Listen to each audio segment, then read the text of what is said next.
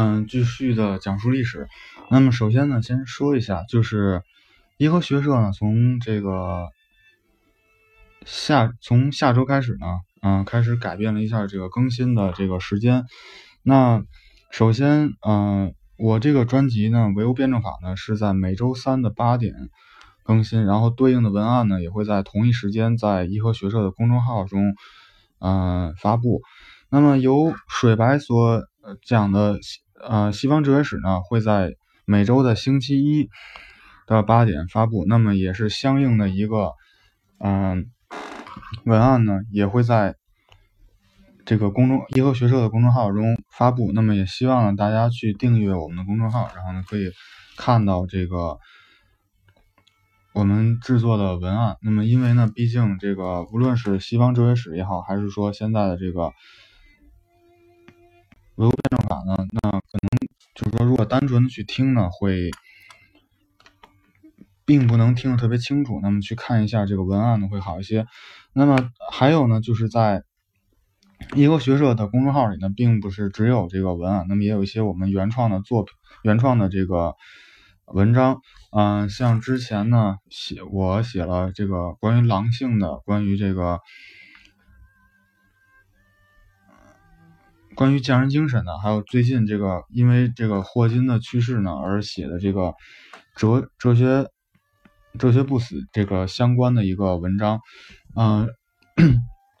这是这是一部分。还有呢，就是有水白呢会这个原创一些关于呃美术作品的赏析的这样的文章在里面，嗯，这应该是就是。现一个阶段呢，我们的一个大概的计划，包括这个喜马拉雅上的两个节目和这个嗯公众号上的文章的一个内容。好，那继续的，那就进入今天的正题。那么上回呢，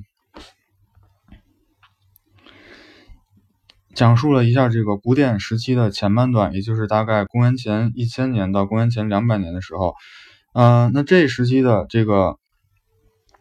阶段呢，可以说是欧亚一体化的一个萌芽的阶段。那么，因为生产力的水平提高，那么上回讲到，那之前呢，部落里的这个军事贵族的地位呢逐渐降低。那么，因为，嗯，大家可以生产更多的粮食了，然后呢，可以去生产一些这个手工手工制品了，那么就不再需要向其他的部落去。抢食物了，或者说抢生活必需品了，所以在这个时候呢，就不太需要打仗了。那随之而来的呢，是这个工匠、商人和水手这样的新的阶段的，就是新的阶级的一个诞生。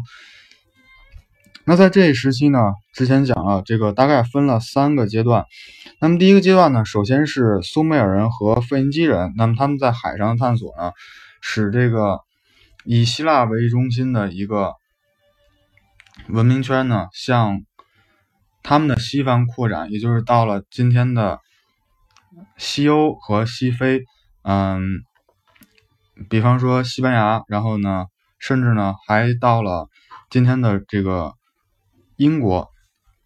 那这个是第一个阶段。那么在第二阶段呢，是因为古典古典文化、古典古希腊文化的一个发传播和这个古希腊对外的一个。殖民，那么以及随后的这个亚历山大大帝的崛起，就是马其顿帝国。那么以希腊为主的这个商业活动呢，从欧洲一直蔓蔓延到喜马拉雅的南山的南麓。那么呢，这这个阶段呢，可以说是这个欧洲人呢开始向东扩张。那么而后呢，波斯帝国的一个再次的一个兴起呢，波斯帝国呢建立了一个庞大的陆上交通，那么连接了从喜马拉雅山的南麓，那么到今天的这个啊小亚细亚半岛，也就是土耳其，那么这一切呢，都为日后的这个欧亚的一体化呢奠定了一个物质的基础。那么这相当于是前半部分。那么后半段呢，也是要今天要讲的部分呢是这样的。那么前半段与后半段的节节点呢，大概在公元前两百年的时候。那么在这之前呢？欧洲的希腊处于共和国时期，那么罗马呢还是一个以罗马城为中心的城市联盟，而波斯人呢，他是经历了这个很多的起伏，就是兴衰衰落、兴起衰落这么一过程，很不稳定。那么在这其中呢，虽然说出现了马其顿帝国，但是呢，它仅仅只持续了几十年的时间。那么这是欧洲，在东方呢，印度呢尚未统一。那么是欧印度的统一呢，一直要到这个阿育王时期。那么在中国呢，还没有建立起一个中央集权的帝国。那么在战国的时候呢，是诸多诸侯国的混战。那虽然说后面呢。有了秦国，但是呢，秦国呢也只持续了几十年的时间。那么后面呢又陷入了乱世。到后面汉朝的前半期呢，也就是呃文景之治之前呢，汉朝是处于分封制，那么也不是一个强有强大中央集权的一个国家。那么历史很巧合的是呢，在公元前两百年的时候，就是两百年。公元前两百年左右的时候，就这叫提举，就是就关于这个人大历大历史来讲的话，就是如果差个一百年，因为因为差个一百年，或者说差个几十年，都是可以大概可以忽略不计的。那么也就是说，在公元前两百年的时候，那么欧洲呢和就是。欧洲和中国，就是东方，都出都同几乎同时的进入了中央集权的阶段。那么在罗马呢，是奥古斯都呢建立了罗马帝国，在中国呢，也就是汉代，那么经历了文景之治以后，那么汉武帝呢也在中国建立了一个中央集权的，相当于是就是汉朝当时形成了一个中央集权的一个大帝国。那么。这一方面呢，是因为之前的种种的一些准备，比方说这个之贸易使这个人口带来了一个巨大的红利，那么包括技术，像之前提到的这个水车，然后还有就是路上的交通，那么在中东地区呢，那么之前讲过希腊那个波斯人呢建立了御道，那么是相当于是今天的高速公路，那么在中国呢。秦朝，秦国呢也建立了一个遍布全国的一个这个交通网，有路上的，还有水上的这个，呃，人工的运河。那么双方呢，这个都同时的推动了这个，呃，这样一个大的发展。那么。嗯，大概呢持续了有两个世纪左右。那么这种贸易的大发展呢，在路上呢主要是由中国推动的。那么大家都知道，就是丝绸之路。那么在海上呢，是由希腊的水手推动的。那么首先呢，咱们先来看一下这个中国。那么中国人呢，不仅打通了好几条路上的商路，那么啊，先是西征匈奴，那这个霍去病啊、卫青啊。然后呢，这个在啊之前是先是张骞呢出使西域，然后呢这个两边的夹击呢把这个北方的少数民族赶走了，那么相当于是嗯有了一定的这样一个地这个这一条线路的一个安定，那么就不会说有这种抢劫的出现，对吧？那么还有呢，因为欧洲中国人呢。有一项重要的商品，那就是丝绸。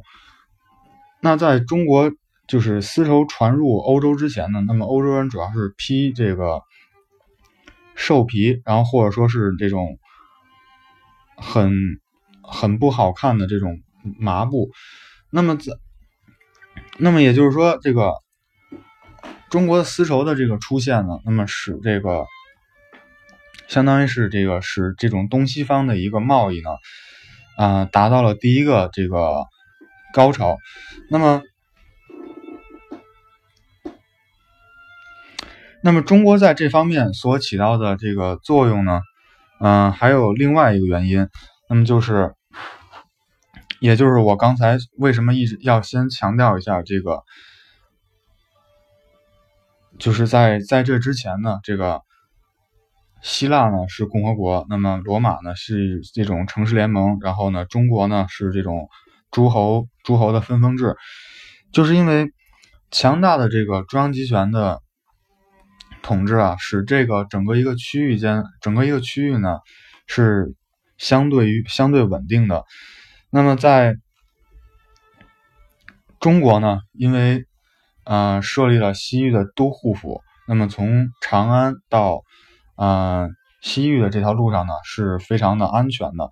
那么在西方呢，罗马帝国的这么罗马帝国的强大，那么从啊从今天的西班牙一直扩张到这个啊今天的中亚地区，那么几乎可以说是当时的这个罗马帝国和这个汉汉。就是汉朝的这个汉帝国的影响力几乎是可以接，就是连接上的。那么也就是说，这个东西方两个轴心，一个是罗马，一个是长安。那么这两个轴心间的这个交通呢，相当于是有强大的中央集权的背后的这样一个国家机器所支撑的。所以说，在当时来看，当时呢。就是土匪和海盗呢，已经绝迹了。那么就是出现了这个在西方的这个历史学上被称作是罗马治下的和平时期。然后呢，关税壁垒呢也几乎消除了，因为当时的情况就是说，从长安的商人呢到罗马，那么从罗马的商人呢到到长安，那么也就是两个国家之间的事儿，两个国家商量一下，那就是。这个壁垒就是关税呢，就非常低，那么这也是很大程度上促进了这个贸易的一个进行。那么，包括帝这个帝国的强大的这种富庶呢，这种贵族对这种奢侈品的一个需求，就像啊，罗马罗马人呢，那么需要这个香料，需要中国的丝绸，还有这个锡。那么中中国呢，需要需要这种需要种子啊，然后需要嗯西中西域啊，包括罗马的这个精美的一些啊金属的制品。那这块呢是中国和这个就相当于是东方和西方的一个互动。那么在那个时期，那么。那么罗马呢？因为罗马的这样一个扩大呢，那么它在北边呢一直扩张到斯堪斯堪的维尼亚半岛，那么就是今天的嗯芬兰、挪威那个瑞典那个地方。那么北到呢维也纳，北到莱茵河的这个日耳曼地区，那么就是今天的德国。那么往南呢，到了撒哈拉沙漠。那么所以说呢，这这一时期呢，就相当于是亚非拉这三国三个大洲的这个贸易呢是连接到一起了。那么这对欧亚地区产生了一个广泛的影响。那这块呢是在陆上。那之前说了，第二个这个重大的推动呢是从水上的。那在公元前一世纪的时候呢，希腊的水手呢发现。就是发现了这个季风，就是季风的意思呢，就是说它是，比方说在几个月、几月到几月的时候呢，它可能从西向东的吹，从西向东吹，就是在海上的时候，那可能几月到几月的时候呢，是从东向西吹。那么这项这样发展，这项这项发现呢，意味着什么呢？这就是说，它意味着船呢可以快速的横越印度洋。那么上一期呢，如果说看文案的朋友呢，可以看到，就是之前是苏美尔人和这个啊腓尼基人呢，他们呢是用人工的这个划桨船呢进行运输的。那么首先呢，它有几个缺点，就在于一个是速度很慢，还有呢，你桨桨数越多呢，意味着这个水手也就越多，水手越多，那这船上要装大量食物来供水手的。这个生活，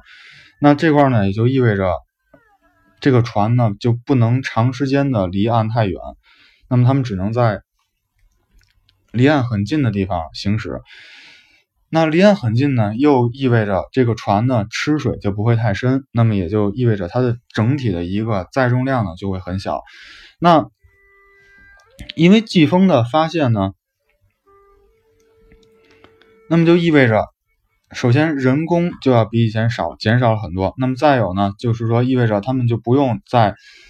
这个沿岸上行驶了，那么就可以到离远离岸更远的地方了。那么就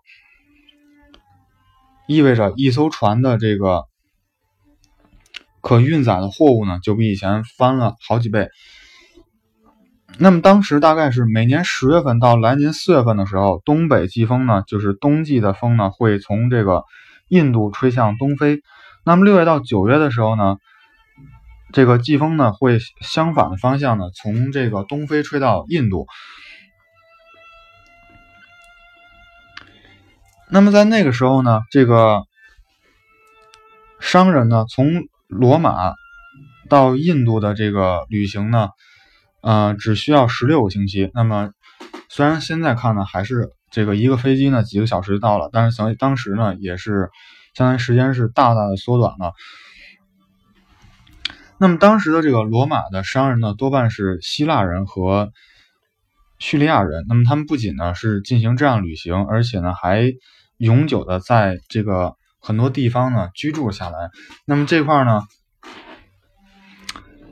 也就。为日后的这个所谓的这个泛雅利安文化奠定了一个这个基础。那么，罗马商人随身携带呢，主要是金币，那么还有就是玻璃、铜、锡、亚麻布和羊毛织品，那么用来换这个胡椒、香料、棉纺棉纺织品、宝石和他们这个。需最需要的就是中国的这个丝织品，嗯，那么包括呢，当时呢已经有记载的，就是有些这个罗马商人呢，还进一步的到了缅甸，还有马来西亚苏门答腊地区，也就是今天的这个东南亚地区，然后甚至过了这个马六甲海峡，进而呢与中国取得了联系。那这一块呢，啊，这块可以补充一点。那大家在这个历史课本里都都这个学过。那么在公元十五世纪左右的时候呢，那个时候的大航海，那时候掀起了一个大航海时期。那个时候的主要的目的地呢，就是要发现中国。这是为什么呢？就为什么在这个公元前的时候，公元前五百年，公元五百年的时候呢，在在这之前呢？这个东西方是连在一起的，但为什么在公元十五，就是说公元十五世纪的时候，反而要去再一次发现中国呢？这个原因呢有这么几个地方，一个是在古典时代的末期呢，因为蛮族势力的一个入侵，包括这个当时阿拉伯势力的一个崛起呢，欧洲大量的这个文献呢被烧毁。那么以至于这个当时很多的地理方面的记载和这个历史方面记载呢都已经消失了。然后，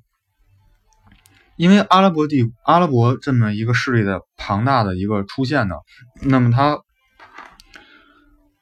横亘在这个东方和西方之间，那么也就是说，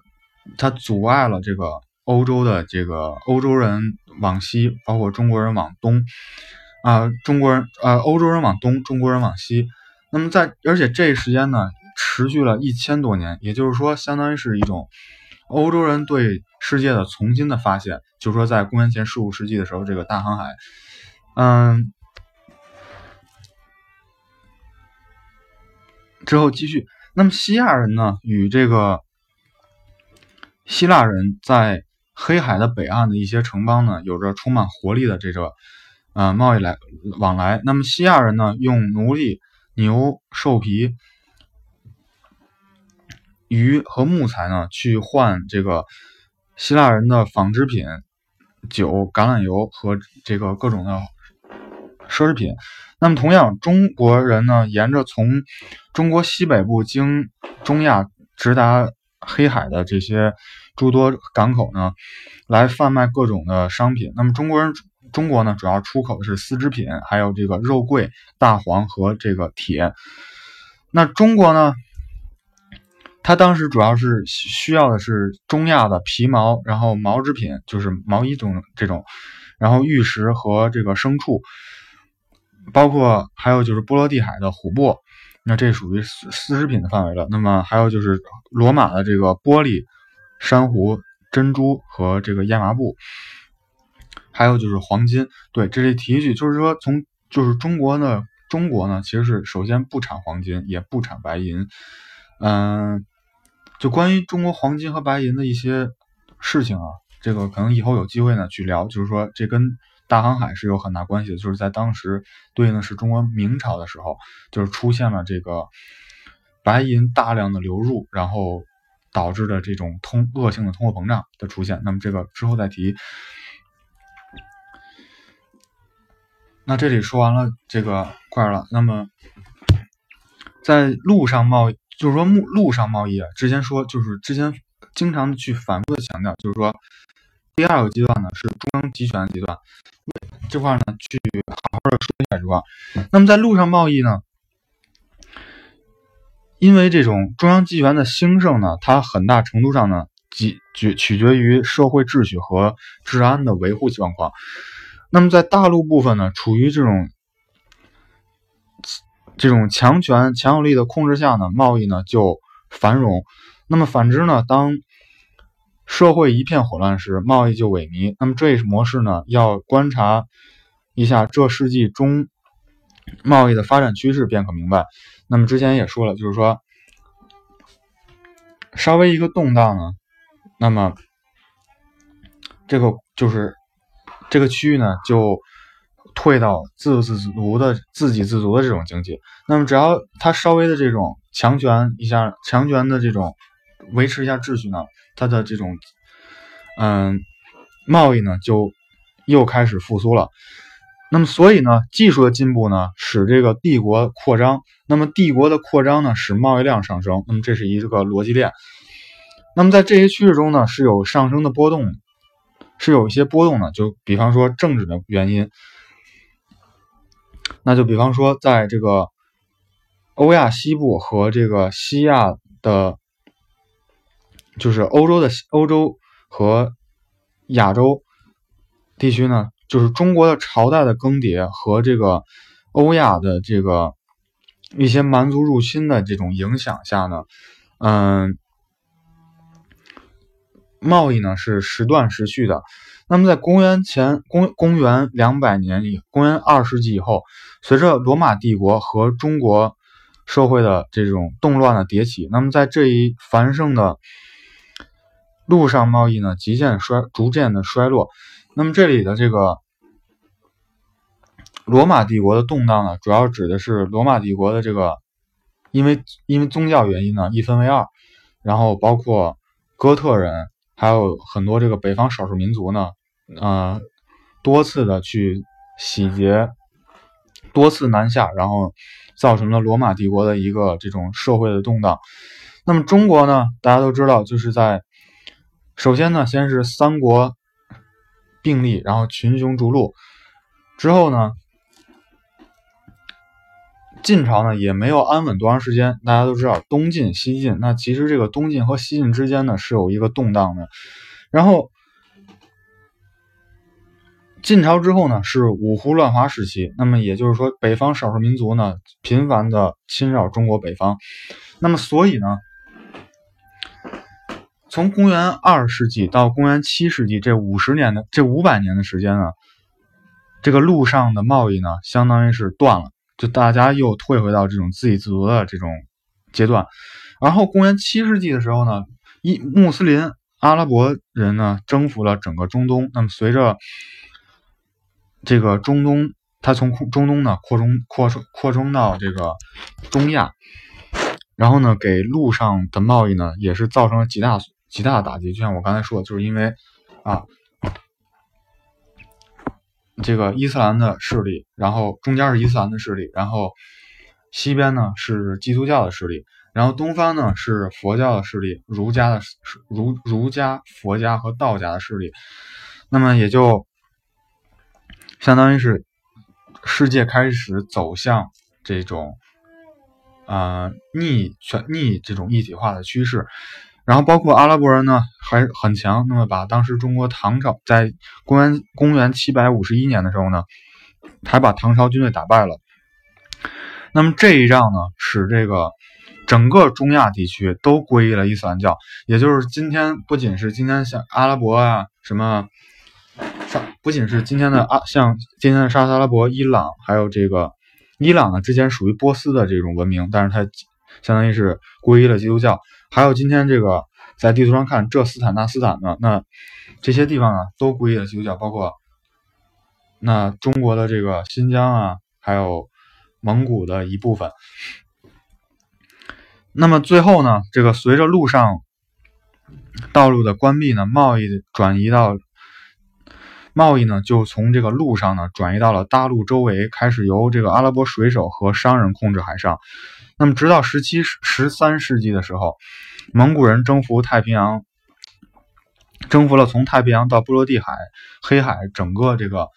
欧亚大陆的时候呢，这个才重新的又开始恢复了这种，呃，陆上的贸易，嗯，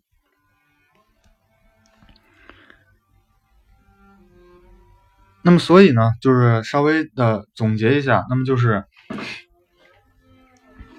在第二个阶段呢，是第一个阶段呢，就像之前说的，就是说之前呢，大家都不是一个这种有中央集权的一个强大的国家。那么到了这个公元前两百年的时候呢，这个东方呢、西方都同时进入了这个中央集权的这种社会组织结构，然后呢，就产生了这个这个贸易呢，就进入了第一个高潮。然后，嗯，东方呢需要牲畜，然后。皮毛这些，包括黄金，然后玻璃、珊瑚这种的贵重的东西。然后呢，西方呢主要需要的是中国的这个香料和丝织品。